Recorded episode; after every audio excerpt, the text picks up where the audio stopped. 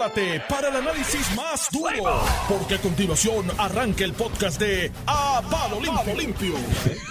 Mira, Anthony Maceira está hoy con nosotros. Buenos días, Anthony, saludos. Buenos días, Normando. Buenos días, Iván. Buenos días, Mente Maestra en los controles y al pueblo, al pueblo de Puerto Rico. Y aquí está, señoras y señores, llorando que por dos meses no lo tendrá al pequeño gigante José Altuve con los Astros de Houston, Oh. Iván Antonio Rivera y Reyes en su programa. A palo limpio, estamos aquí, estamos vivos. Odio al chota, odio al traidor, odio al embustero, odio al vago. Carlito, aquí está tu sustituto. Oye, ¿Qué? me enteré ¿De qué? De la primaria, de la primaria cosas, Dorado. que había una algo. situación, sí, está relacionado a Dorado, que administrativamente había como un medio caos en Dorado y han traído a Aníbal José Torres, es el vicealcalde en Dorado y es el que está partiendo allí, repartiendo ¿Ah, sí? el bacalao y demás. Así que don Buena- Yossi está allí en carta, Dorado. carta.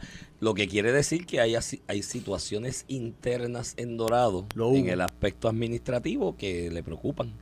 Al alcalde, Carlitos no es un, un hueso fácil de roer. A mí eso me lo enseñó Aníbal Acevedo Vilá. Me Mira. dijo, pelea con todo el mundo menos con Carlitos. Yo te voy a decir una cosa, se puede tirar Jago y darse la primaria de Pierluisi y Jago. Pero la, si, si se tira Tatito, la primaria que Esa va a todo el la mundo va a primaria observar, buena. la de sazón, Y- es la de Tatito Porque los dos, los dos sacan, los dos sacan chispa. No, y pero, eso es una riña que lleva, Oh. lleva, Pero- lleva años. pero lo que tú me dices coincide, sí, porque ahí la información que yo tengo por distintas fuentes es que quien recluta a Tatito es Carlitos López Sí. para representante con la promesa de que él se iba a retirar y lo iba a endosar para alcalde. Lo que pasa es que Carlito no contaba con que su prole, su hijo, le interesaba también. Entonces, cuando me imagino que si tu hijo te dice me interesa, Eh, ¿qué tú vas a hacer? Y ahí Tatito dice, pero ven acá, ¿y la palabra empeñada dónde queda? Esa es la riña que hay ahí de y eso que dice. Normando, eso es, eso es Grandes Ligas. Y si Carlitos López logró traer a Aníbal José Torres nuevamente al, Al servicio, servicio público, público. eh, eh, o sea, eso es una movida de respeto. Sí, Eh, y, y sí. a- Eh, Aníbal ahora José también la- Torres, También la movida representa que había, hubo algo, ocurrió algo dentro que estaba complicado, que es la información que me dan de que hay asuntos internos en Dorado, que no todos los que dicen que... Y que exacto, que no todo el mundo que dice que está con Carlito necesariamente está con Carlito o va a estar con Carlito. Situación similar que le pasó a Aníbal Vega Borges en, en Tuabaja. Tú sabes que Aníbal Vega Borges era, el, el- era un alcalde fuerte, de mucho control, ganaba allí por 70%, 60 y pico por ciento. Todo daba a indicar que todos los PNP de Tuabaja estaban amarrados con él. Y ya en ese cuatrenio de la primaria con Betito, gente relacionada a la administración municipal de, de, de Tuabaja en aquella ocasión me comentaban que, que, que, que Aníbal Vega Borges tenía problemas a nivel interno porque no todos los que estaban allí, especialmente los que llevaban años eh, largos, estaban contentos con él y que no era pitches and cream como se pintaba.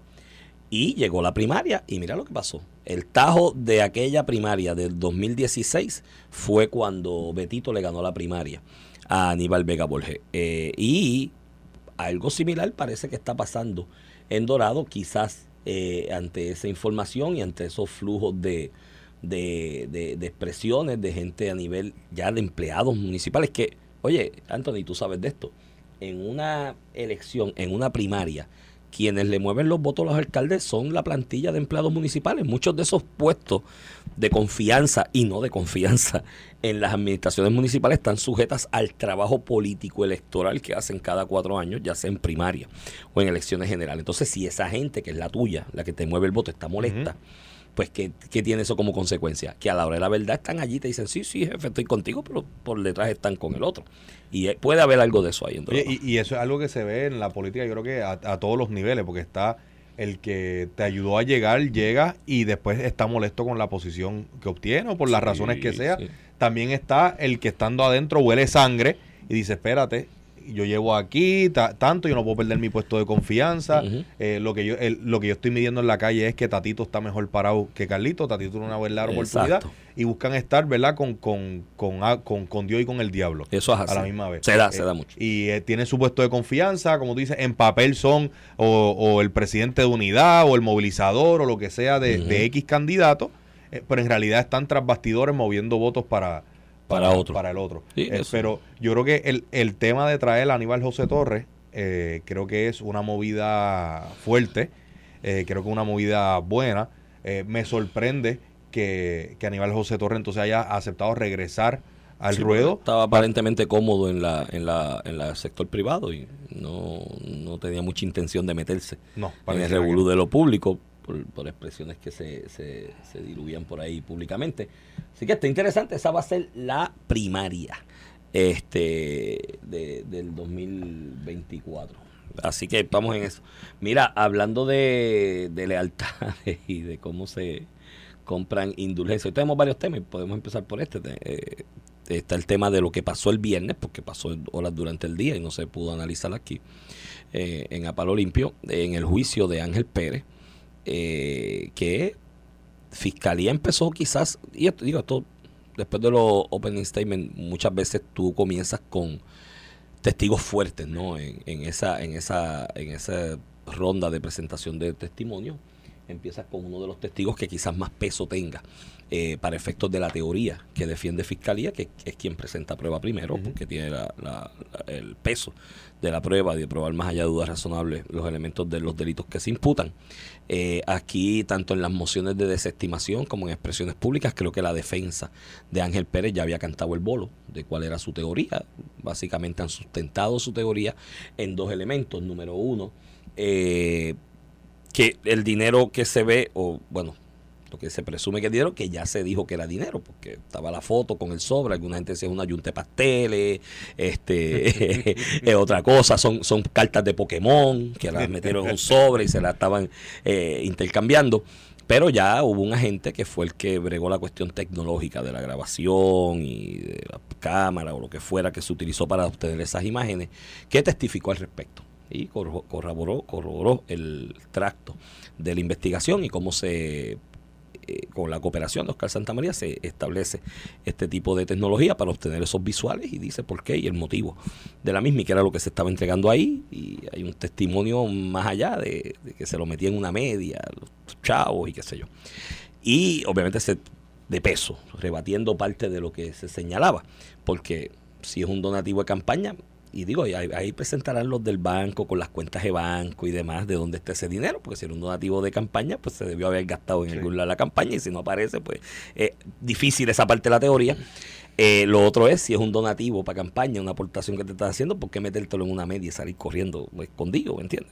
Eso, pero después te traen otro otro otro testigo de peso, ¿no? Si, si la gente era el, el segundo bate en la alineación, te traen quizás el tercer bate en la alineación, porque aquí el cuarto será Oscar Santamaría, que dicen que es hoy. Que, que dicen que hoy. Que dicen que es hoy. Di- dicen que hoy. Dicen que es hoy, pues te traen quizás el tercer bate, ¿no? Este, que fue el Cano, para tratar de establecer, eh, Fiscalía en su caso, el origen de la conspiración para so- y del soborno para eh, privar de servicios honestos al- al- al- a la ciudadanía, de cómo se, desde que Ángel Pérez le gana la primaria a esta Carmelo, ya que parece que Oscar estuvo, por lo que se vistió públicamente, apoyando a Carmelo en aquel momento, pues había preocupación de parte de, de- Oscar eh, de que, que voy a hacer en Guaynabo, porque ganó Ángel Pérez y, él sabe que yo estuve con el otro, vamos a congraciarnos.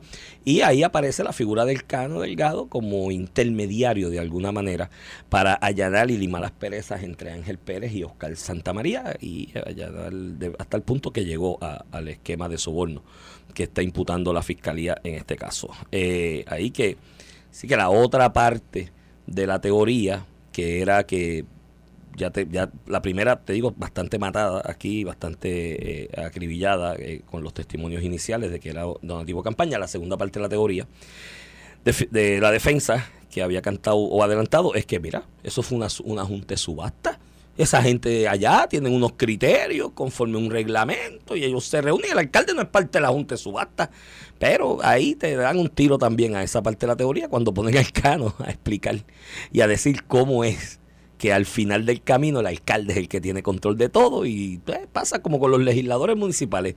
Tú nombras a la Junta de Subasta, los cuatro o cinco más incondicionales tuyos y, ¿sabes? Y, vienes y hablas con el más, o, o es más con uno que tú tengas eh, en la Junta de Subasta, que sea incondicional tuyo hasta lo último.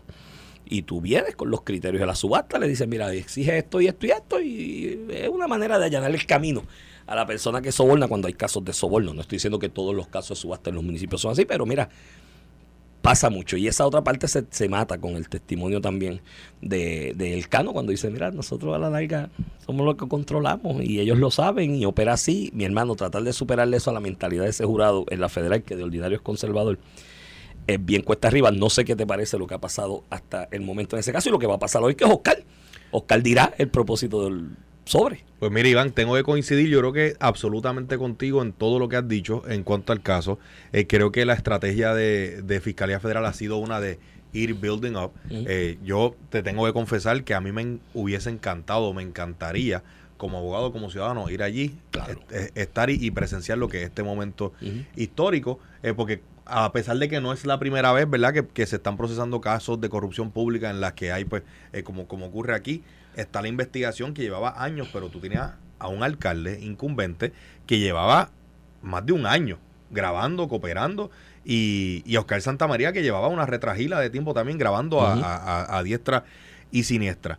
Eh, eh, pero me he conformado con seguir, ¿verdad? A través de las redes sociales, de Twitter, me pareció súper interesante el testimonio de la gente del FBI, entiendo que ese era el agente eh, Rodríguez, cuando habla de, de cómo, como ya ellos tenían el patrón, porque ya Oscar se lo había dado, pues él no solamente estaba grabando con dispositivos en su ropa, sino que tenían agentes en el lugar.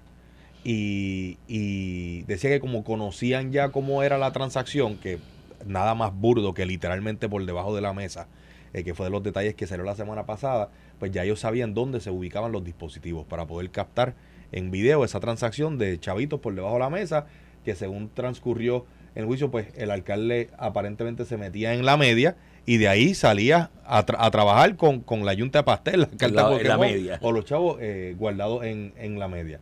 Eh, como tú dices, este testimonio, tenemos que decir, ¿verdad?, que lo supera el de el alcalde corrupto y hoy convicto Cano Delgado, que habla, como tú dices, de la génesis de todo esto, del, del código entre los corruptos, de cómo es eh, lo que tú dices, que cómo burlan el sistema y aunque hagan subastas públicas, entre comillas, eh, él lo dijo, él dijo, mira, el, el de obras públicas tiene que ser de mi entera confianza, porque ahí es que se reparte el bacalao, ahí es que está el más grande.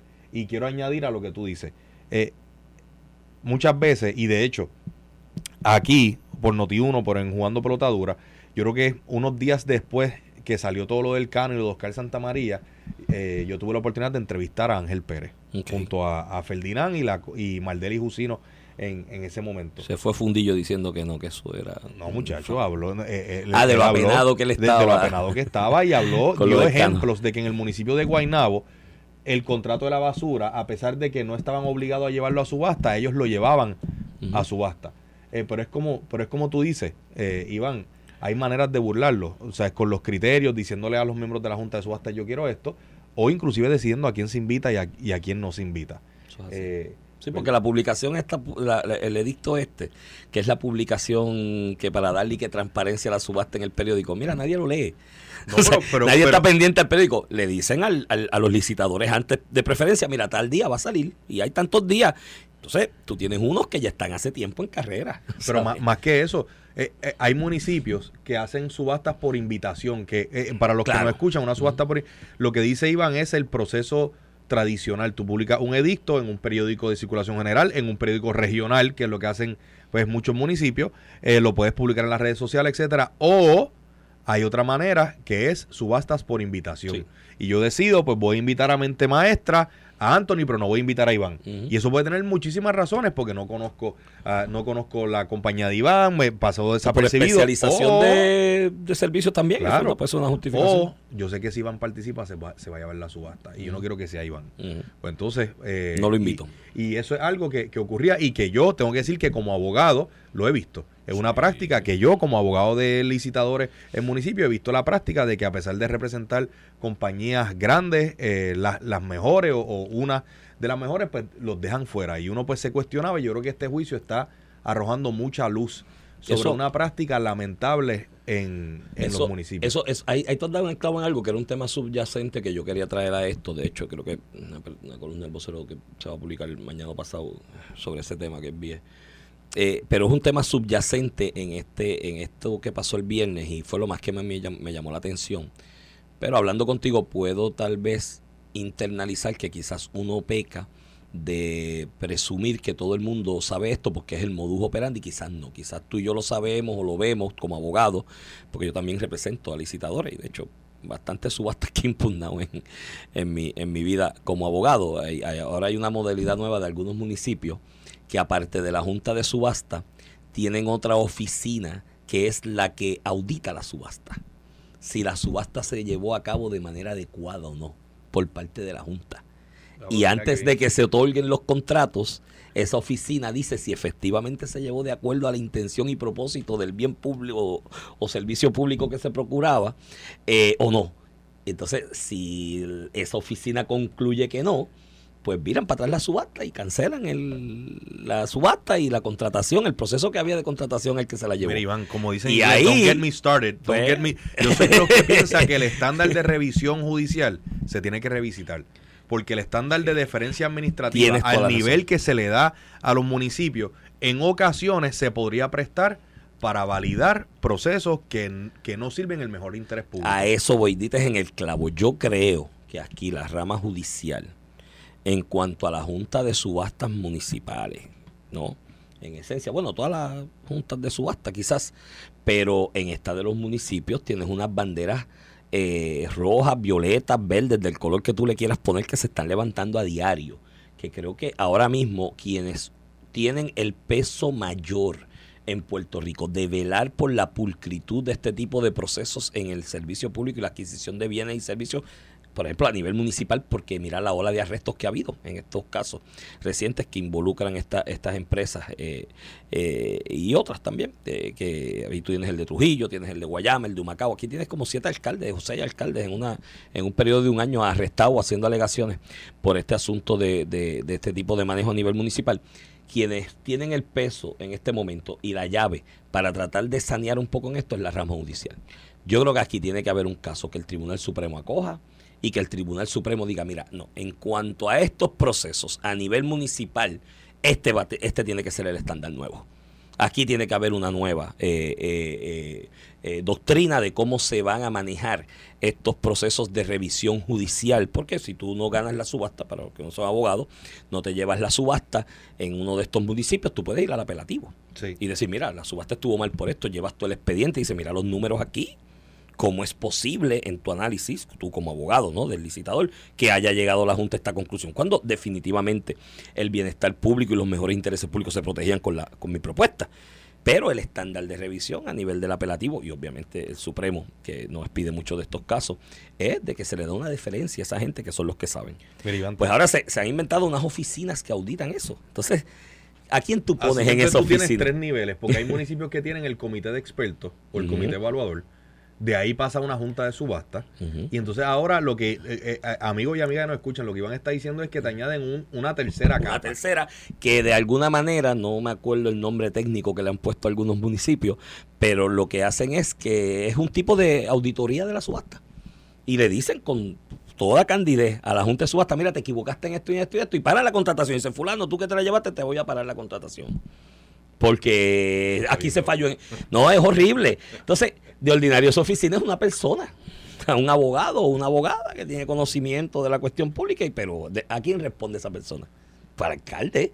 O sea, eh, eh, vuelvo y te repito, creo que la rama judicial, nuestro honorable Tribunal Supremo, tiene una gran responsabilidad en lo prospectivo ante este tipo de casos y este tipo de situación de establecer un nuevo estándar de revisión de este tipo de procesos, por lo menos a nivel municipal, porque es que lo que estamos trayendo públicamente constantemente con estos alcaldes, otras historias de horror que se cuentan que no han llegado a arresto sobre este tipo de situación, pues amerita que se tome acción y la único que lo pasa es la rama judicial porque las ramas políticas no lo van a hacer por lo mismo que testificó el Cano en este asunto. Te habló también de cómo el Cano le da un contrato a la esposa ex juez del alcalde de Guaynabo para allanarle el camino y ir limando asperezas y allanarle el camino a, introducir a Oscar Santa María ahí.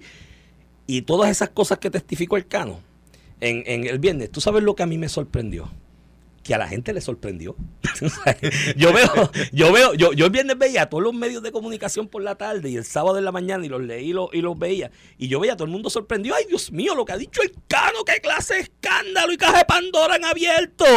Y yo me quedé como, pero de verdad que en serio le sorprende a la gente esto Pues eso es el diario. Ah, y pasa con rojos y azules. No, que, no limitemos esto porque también Sí, está sí, la carga. es- esto es algo Mira estos PDP que aquí, corruptos. está- aquí estamos viendo este caso y estos testimonios Pero ahí los otros alcaldes se han se declarado, han declarado culpables y ahí hay un montón de rojos también. Pero pasa a menor escala en los partidos emergentes y estos minoritarios. Bueno, porque pasó con las elecciones, pero es que pasó hace poco con las elecciones de, creo que era de San Juan, que Jeroín Ortiz pues señaló que Manuel Natal Sí, se metió dedo, para los votos a dedo Eh, eh, eso que es eligiera quien él quería. Y entonces tienes los contratos en la Comisión Estatal de Elecciones, tienes los contratos en la legislatura de estos partidos emergentes. ¿Y a quiénes son los que contratan de asesores? A la esposa de que, del que es asesor en la- legal en la ¿Cómo Comisión Estatal de eso? Elecciones, a la novia. basado en mérito. No, mi hermano. Indistintamente de ideología, ellos abren esos puestos mira, de competencia. Victoria, mira, búscate el inbreeding que hay de las relaciones interpersonales de primos, tíos, hermanos, novias, novios, esposos, esposas, compañeros, de los que están entre la legislatura de asesores y los que están en la Comisión Estatal de Elecciones, que es donde también hay un poquito de presupuesto, de los partidos emergentes. ¿No te acuerdas del caso de Bulgo, que una de las que le ayudó en la campaña le dio gratis un salón? En el Capitolio para que hiciera una graduación, ahorrándose miles largos de pesos de un colegio que tenía allá en el área este del país. Y Victoria Ciudad, búscate quiénes son asesores de los legisladores y busca las relaciones con los que hacen el trabajo electoral y con los y quiénes son los que tienen contratos que los pagan con el presupuesto de la Comisión de Asesoría. de la comi- es lo mismo, hacen los todos los partidos hacen exactamente lo mismo. Lo que pasa es que los minoritarios el presupuestito que tienen es el de la comisión y el de la legislatura en este momento para hacer ese tipo de compravendas, ¿no? Y ese tipo de lealtades, intercambios de influencia. Si tuviesen acceso al presupuesto ejecutivo, harían lo mismo con muchos millones. Es la misma vaina. Así que mi conclusión, me sorprende que la gente se haya sorprendido con lo que dijo el Cano el viernes. Cuando vengamos, vamos a hablar de Donald Trump. Y vamos a hablar del hackeo a acueducto, que es otro tema interesante. Y ahí hay una noticia que si nos da tiempo la cogemos, porque hay que escudriñarle un poquito más, sobre que, ¿cómo es? El pace que llevamos de erogación de fondos federales de recuperación versus la cantidad que hay disponible y aprobada. Vamos a la pausa y regresamos. Estás escuchando el podcast de A Palo Limpio de Noti1630. De regreso aquí a Palo Limpio por Noti 1630, edición de hoy, lunes. ¿Qué, día? ¿Qué número es? Me olvidó. 20 de marzo. Lunes 20 de marzo, se está acabando el mes ya. Esto va a las millas, este Iván Rivera, quien te habla, acompaño al licenciado Antonio Maceira, que nos hace el honor de reemplazar a Ramón, que dice él que está trabajando, no sé. Amigos y amigas, no se preocupen, no es que Iván está teniendo un episodio de, ¿verdad? de, de edad avanzada ni cansancio No, profundo, es es que- está todavía procesando eso de PNP marca Diablo que PNP escuchamos marca ahí en, Diablo, en los titulares. expresión del campo, esencialmente la vieja mía usaba, decía, este es así, vasca diablo. De, y las habichuelas, era como las habichuelas coloradas esas grandes, le decían marca diablo, no sé por qué. Así que, mira, eh, antes de pasar al tema de lo de Trump, que eso se va a poner interesante mañana, pero podemos ir especulando distintas avenidas que eso puede coger, si es cierto, aunque aparentemente es cierto que lo van a arrestar mañana eh, en el distrito de Nueva York. Antes de pasar a eso, otra de las cosas que se resaltó en esto del testimonio del Cano, que también yo digo, pero la gente se sorprende por esto, es el asunto de cómo se utilizan los destaques de las distintas agencias y corporaciones públicas de empleados afines con el partido de, bueno, no con el partido de gobierno, de cualquiera de los partidos, porque ahora en la realidad del gobierno compartido hay destaques de, de- desde el Ejecutivo al Legislativo. Eh, eh, y se llega a acuerdos entre, entre el director o administrador de la agencia o corporación pública que sea con el legislador, senador, el que, de, aunque sea del otro partido, para que se aprueben esos destaques. De cómo se utilizan esos destaques, Anthony, para de alguna manera tener gente haciendo trabajo político pago por el erario público. ¿No sabe? Y aquí destacó, y el Cano lo dijo, el Cano dice, mira, yo me empecé a preocupar cuando eh, van al fondo y el FBI allana y solicita unos documentos del expediente de mi esposa. Y yo dije, bueno, le estamos haciendo mal. Algo, por aquí viene la cosa, por lo que estamos picando por el hoyo, déjame ir. Y ahí arrancó, llamó a su abogado y dijo, ve, estoy aquí, me va a levantar las manos, ¿cómo puedo ayudar? Yo no ven, yo no soy chota, yo es que coopero, me gusta ayudar, así que quiero cooperar con, el Estado en esto. Y, y, y eso destaca porque es que a la esposa del Cano le habían dado un destaque para la oficina de Tata Charbonnier, que también está imputada y parece que va a enfrentar el juicio también próximamente, para trabajar allá, eh, aunque el destaque no lo paga el- el- el- la corporación o agencia de donde sale el empleado. Lo paga, en este caso, lo paga lo Sí. paga la agencia el destaque. Lo- lo- eh, para, para los que nos están escuchando, un, un destaque eh, es cuando. Lo paga la agencia. Yo, pensé que el destaque lo pagaba quien lo, lo acogía. No, lo que pasa es un- que el de destaque, cuando un destaque, el presupuesto sale de la agencia o de la corporación, lo que pasa es que muchas veces es un destaque con diferencial. Y entonces el diferencial, diferencial lo paga lo la agencia. sí. Tienes toda la razón del mundo. eh, ahí el lapso. Pero Un, un- un- un destaque, amigo y amiga, es Anthony Maceira, es fiscal y pues se quiere ir a trabajar con el senador Iván Rivera. Entonces eh, mandan, me mandan a mí en destaque a donde Iván. Eh, como Iván no tiene a lo mejor el presupuesto eh, para, Sí, para lo poder paga la pagar. agencia. Exacto. Si y lo un- que se hace el diferencial es que entonces te dan un- unos chavitos adicionales al salario base Claro. por las funciones adicionales que Exacto, está tienes, ejerciendo. tienes toda la razón del mundo. Así es que de ordinario eh, solicitan y aprueban este tipo de destaque que se hace hacia la legislatura, pero tú sabes hacia dónde se hace mucho también, hacia la Comisión Estatal de Elecciones. Te le dan destaque a funcionarios, empleados de agencias de gobierno de corporaciones públicas y los mandan a la Comisión Estatal de Elecciones a hacer trabajo político. Y sí, tienes razón, lo paga la agencia eh, y ese es el propósito de muchos de los destaques en la Comisión Estatal de Elecciones. Tengo un presupuesto en la comisión, partido Y o partido X, eh, ese presupuesto es limitado porque tengo empleados de carrera allí que ya están absorbiendo gran parte del presupuesto y necesito a esta persona, pero dentro de lo que me queda de presupuesto en la comisión no lo puedo pagar porque ya lo tengo comprometido con los de carrera y traigo a esta nueva persona en destaque y lo paga la agencia eh, de, de ordinario. Muchas veces los de la Comisión Estatal de Elecciones se da desde las corporaciones públicas, que es donde más se gana. Sí. Entonces, pues lo que destacaba el Cano y destacan los medios de comunicación es que se da este destaque de la esposa del Cano a la oficina de Tata Charboniel, pero que básicamente ya no pisaba la oficina de Tata Charboniel, que estaba con el Cano y lo veíamos. No, es que por eso es que te digo que me sorprende que la sorpresa. Lo veíamos a diario cada vez que el Cano estaba, que by the way, hago paréntesis, esto yo lo, di- lo he dicho públicamente, lo dije en redes sociales, y yo mis redes sociales son, yo no borro un tweet nunca en mi vida. Lo que yo digo lo está ahí. Si cambio de posición, pues explico por qué tuve que cambiar de posición. Y aquí está uno de esos casos. Para mí el Cano era el rising star de los alcaldes nuevos. Yo decía, este es el rookie of the o del cuatrenio de, de los alcaldes nuevos, porque tú veías en Cataño una organización administrativa y un obral de parte de la municipalidad, del ayuntamiento, que notabas la diferencia de lo que se hacía antes versus lo que se estaba haciendo en ese momento. Y donde quiera que tú vayas al cano cortando una cinta, dando un juguetito a un nene, dando una bolita, dando una, un valecito de algo, estaba la esposa al lado. Y tú decías, Dios, pero no se supone que ella está en la oficina de, de Tata, que está en un destaque haciendo trabajo legislativo. Y mire, mi hermano, lo que quiero decir es que es lo mismo. Eso es a diario, a diario así. Y no se dan destaques en los partidos emergentes o los partidos eh, que, van, que, van, que van subiendo o minoritarios porque no tienen el presupuesto el Ejecutivo. Pues sencillo, pero si lo tuvieran, hacían exactamente lo mismo. Y eso es otro de los males también de la gestión pública en Puerto Rico, que con ese tipo de destaque se disfraza eh, el pago de trabajo político electoral desde el erario público, sabes, en una clara desventaja de otros. Mira, Iván, me, me- me aclara aquí el, el amigo Edwin Mundo que en la comisión ya no hay destaque. Ok. Que cuando único se hacen, se buscan destaques es cuando se va a hacer el rec- recuento y el voto a, a domicilio. Ok, pero hubo una época que Pero se hubo una época Sí, entonces que, que se habían destaques. Hasta pero, se siente.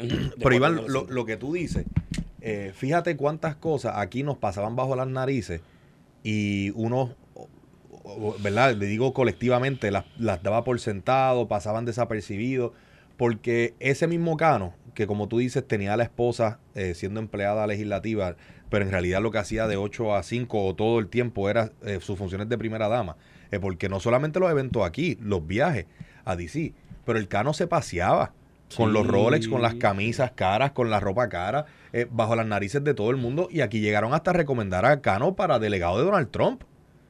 ¿Sabes? Y, y, y son cosas que, ¿verdad? Yo me pregunto, más que lo que tú dices, la gente que se sorprende ahora, es cómo todavía no aprendemos de esto. Ujú. O sea, es cómo todavía, eh, oye, porque, ¿cómo es que todavía Oscar se puede pasear por ahí, tú sabes, pavoneándose como si nada?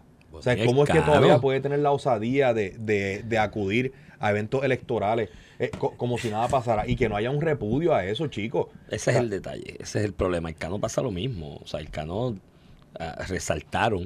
O sea, a mí una de las cosas que me sorprendió del Cano, ¿te acuerdas el video aquel de despedida de año? Que aparecía con su doña viendo los fuegos artificiales de que alguien tiraba, despidiendo el año y celebrando. Y siempre le dan gracias a Dios. Este, y demás. Y yo decía, mano, en este país hay algo como que no cuadra. Eso pasa en otro país del mundo y esa persona se tiene que desaparecer. O sea, se tiene que esconder de la, de la exposición pública porque, digo, y, y, y- y- y- y Dios lo proteja y lo cuide, ¿no? Y demás. En otros países, mi hermano, no tiene, no, no tienes mucho tiempo de vida para contarlo, ese tipo de, de- de situación, porque no tan solo delinquiste, tiraste al medio a los otros delincuentes, ¿me entiendes? Eso aquí en Puerto Rico es una anomalía No, no, comparado pero, con otras jurisdicciones. No, los tiraste al medio. Tú los saliste Tú a lo- buscar. lo saliste- Como es el sí. caso que siempre hago, ¿verdad? Siempre utilizo ejemplo el caso de, de, de Rey Vargas, que no es que lo justifico, yo no justifico a Rey Vargas. Pero hay una diferencia bien grande entre lo que hizo el Cano y lo que hizo Rey Vargas. Según lo que ha trascendido, el Cano llegó a robar. El Cano tenía un plan de antemano, orquestado ya con, con, con su colega convicto Oscar Santamaría, de llegar a implementar un esquema de corrupción. En el caso de Rey Vargas, Rey Vargas llegó a ser alcalde de Humacao después de mucho trabajo, etcétera, y a él el Cano lo fue a buscar. Sí, sí. Y le dijo, buscar "Mira, con una bolsita de esto". chavo, con otra yunta de pasteles, una, un sobre de cartas No, de Pokémon. como El de Agua ahorita. Buena, Javier. Javier hereda el esquema de Luisito, Eh, a- Javier, de Luisito Arroyo. eh, en el caso de Aguas Buenas, el esquema comienza con el alcalde popular, a quien le Que pagaban, co- creo que era 5 mil dólares mensuales. Cogió si no me pensión, dejó de ser alcalde y cobraba mensual aún del esquema de Y corrupción. para no perder su pensión, ese alcalde popular eh, le hace el acercamiento al alcalde entrante eh, del, del Partido Nuevo Progresista y le presenta a Oscar para él no perder su, su, su Y esquema. ahí, ahí hay otro tema también que sé que le levanta a mucha gente suspicacia y lo comentan y lo analizan. Es un tema interesante, ¿no? Eh, que es por qué entonces a la larga la soga parte por el servidor público y no por el privado, ¿no? Y por qué el privado, que es lo que tú dices, Oscar está por ahí feliz y va, bueno, una elección especial fue que hubo en Sidra, algo así por el estilo, y él llegó allí, que de hecho Oscar empieza en todos estos negocios protegidos en Sidra, ¿no? Eh, Un ex alcalde de Sidra, que creo que hasta compadres fueron después, o había una relación bien estrecha, que él entra de asesor allí, después sale de asesor y se queda con los negocios eh, del municipio, de recogido de basura, otras cosas de construcción y demás. Y él llega a Sidra feliz y tranquilo allí. Este, me acuerdo que ahí cogieron al pobre Pichi y le cayeron a leña, porque salió una foto saludándolo y pues digo, no es por defender a Pichi, Pichi viene aquí con regularidad y, y- y demás y compartimos aquí al aire. No es por defender a Pichi, tú estás en un sitio público, llega este tipo que trabajó contigo, porque Oscar trabajó en su oficina, y te va a saludar, ¿qué tú vas a hacer? No, echa para allá. Mira, mano, o sea, eh, fue, fue mi empleado, fue mi amigo, o es mi amigo, y lo saludo, que se fastidia.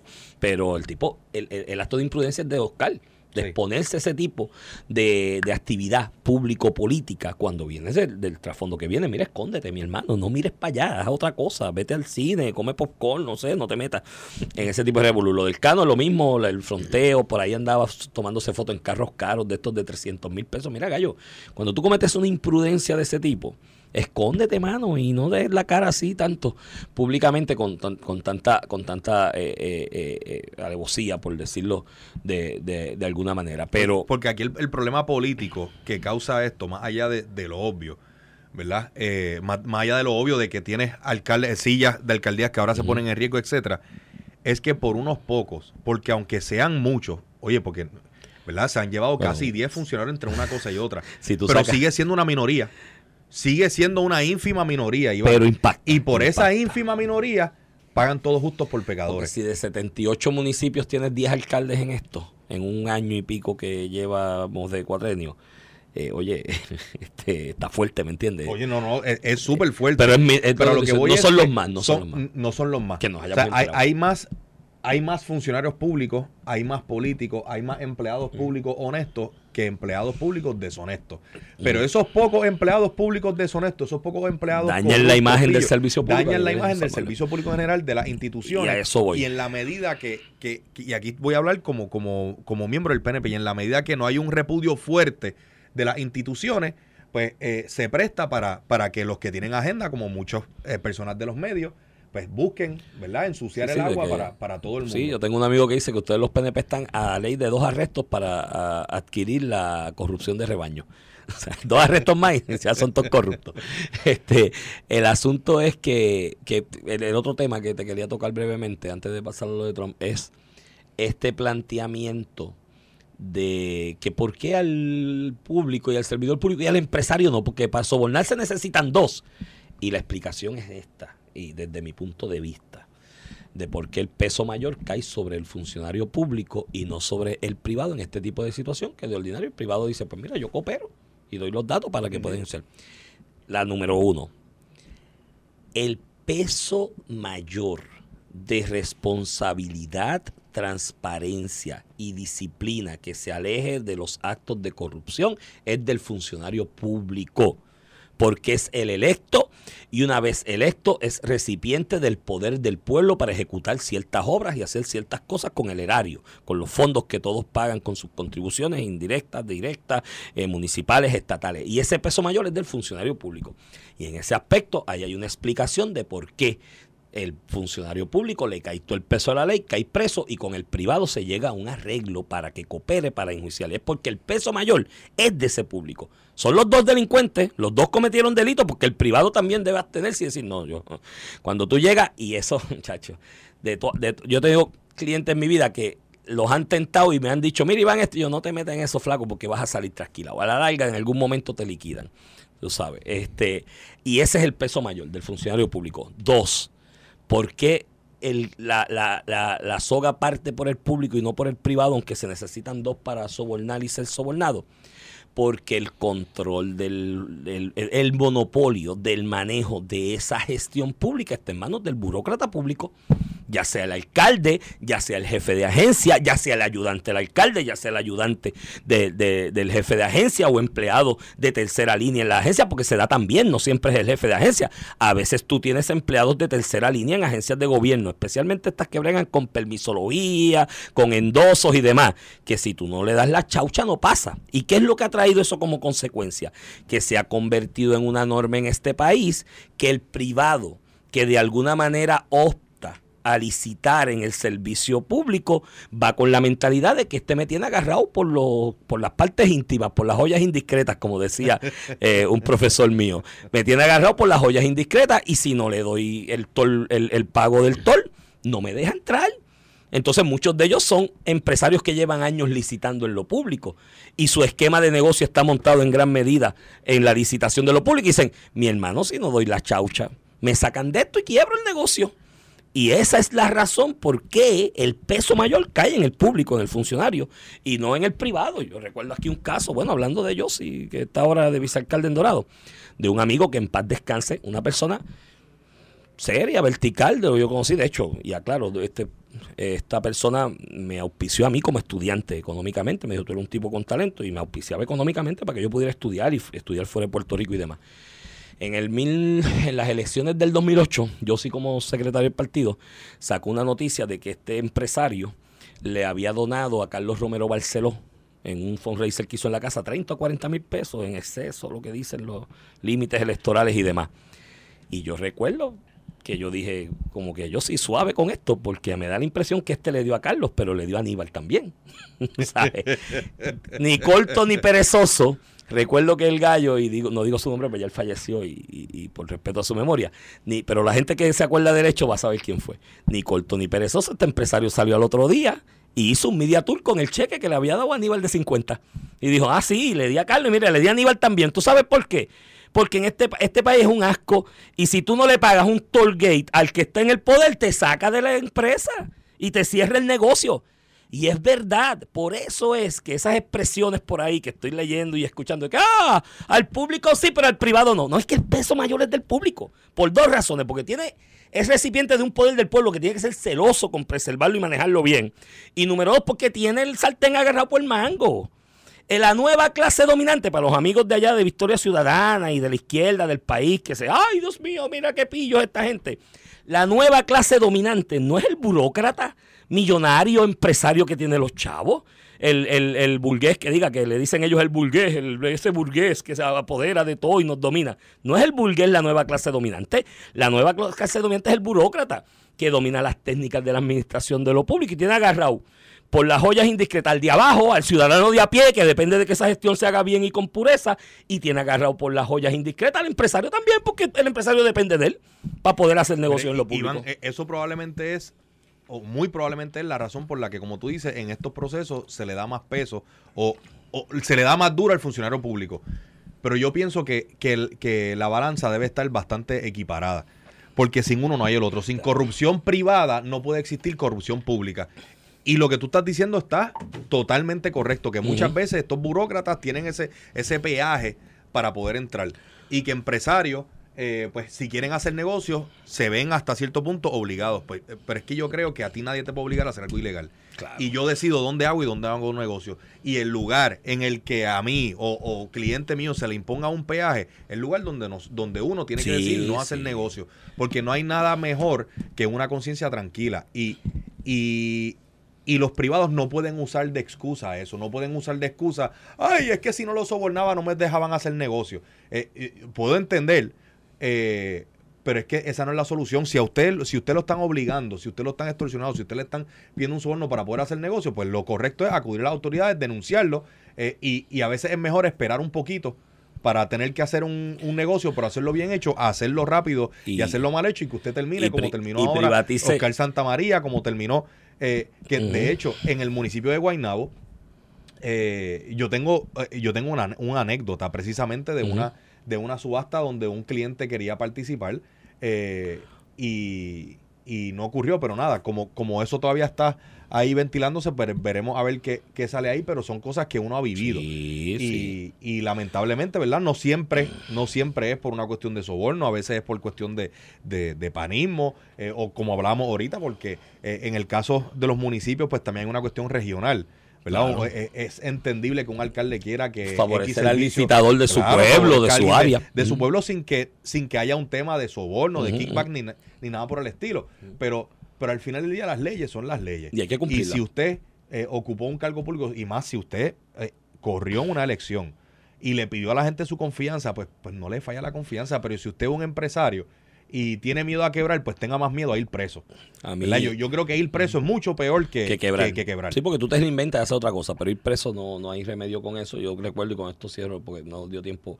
Es que este, este, este tema tiene tantas vertientes que nos cogió el programa completo en, en esto, pero yo recuerdo eh, esta, este, este cliente en lo privado, empresario, eh, muy exitoso en muchas áreas, que algún político en algún momento le dijo, mira, mano, ¿por qué tú no te montas un negocio de tal cosa? Porque aquí hay un área de oportunidad, creo que era con educación, si mal no recuerdo, para que esto, yo te ayudo ahí, para que tú te acerques y conozcas. Y el cliente pues llega a mi oficina para montar una corporación, establecerla, para y yo le dije, pero ven acá, ¿tú te dedicas a eso? No. Todo lo que tú has hecho en tu vida, en tus negocios, ¿tiene que ver con eso? No. Y este fulano de tal que se acercó y te dio ese, ese, ese, ese consejo, ¿tú crees que es gratis?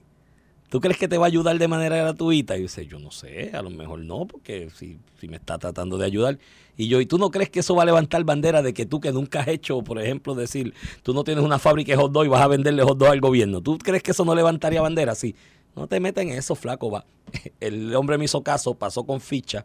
A los seis o siete meses salieron titulares de investigaciones federales en cuanto a ese tipo de negocios. Y de, mira, flaco, no hay break, tú sabes. Y ese consejo que tú das es el correcto. Usted es empresario privado, haga lo correcto. Y si el funcionario público, porque entiendo que lo tiene agarrado por donde es, ¿me entiendes? Porque tienen el control eh, unilateral y el monopolio del manejo de la, del, del erario de, los- de los fondos que se utilizan para obra pública.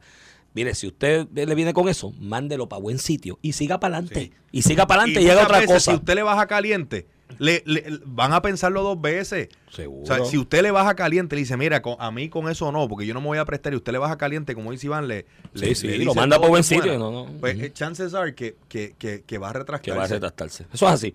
Mira, este, y además le mandé el ejemplo y el mensaje a todos los demás eh, de la gestión pública. Gracias, Anthony, por haber estado con Gracias nosotros ti, en el día de hoy. Ha sido un placer. eh, ha sido un programa de un solo tema, bueno, varios temas relacionados con esta noticia del juicio de Ángel Pérez, que seguirá hoy y veremos lo que dice Oscar allí. Yo creo que hoy eh, puede ir cerrándose ya el caso prácticamente con ese testimonio. Nos escuchamos mañana. Esto fue el podcast de A- Palo Limpio de Noti1630. Dale play a tu podcast favorito a través de Apple Podcasts, Spotify, Google Podcasts, Stitcher y notiuno.com.